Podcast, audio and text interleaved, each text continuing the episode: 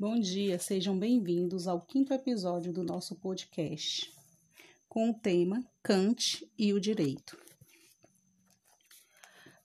O homem pode ser motivado a cumprir uma lei por vários motivos: temor da sanção, desejo de manter-se afastado de repressões, prevenção de desgastes inúteis, medo de escândalos.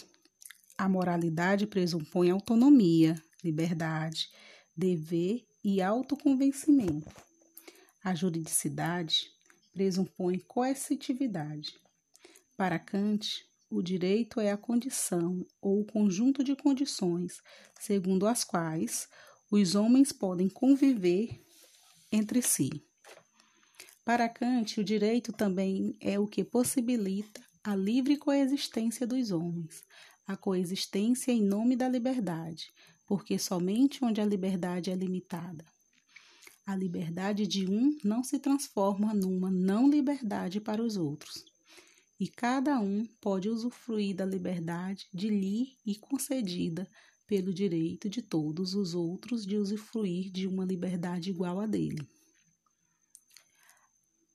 Também diz que o direito é liberdade, mas liberdade limitada pelo direito do outro.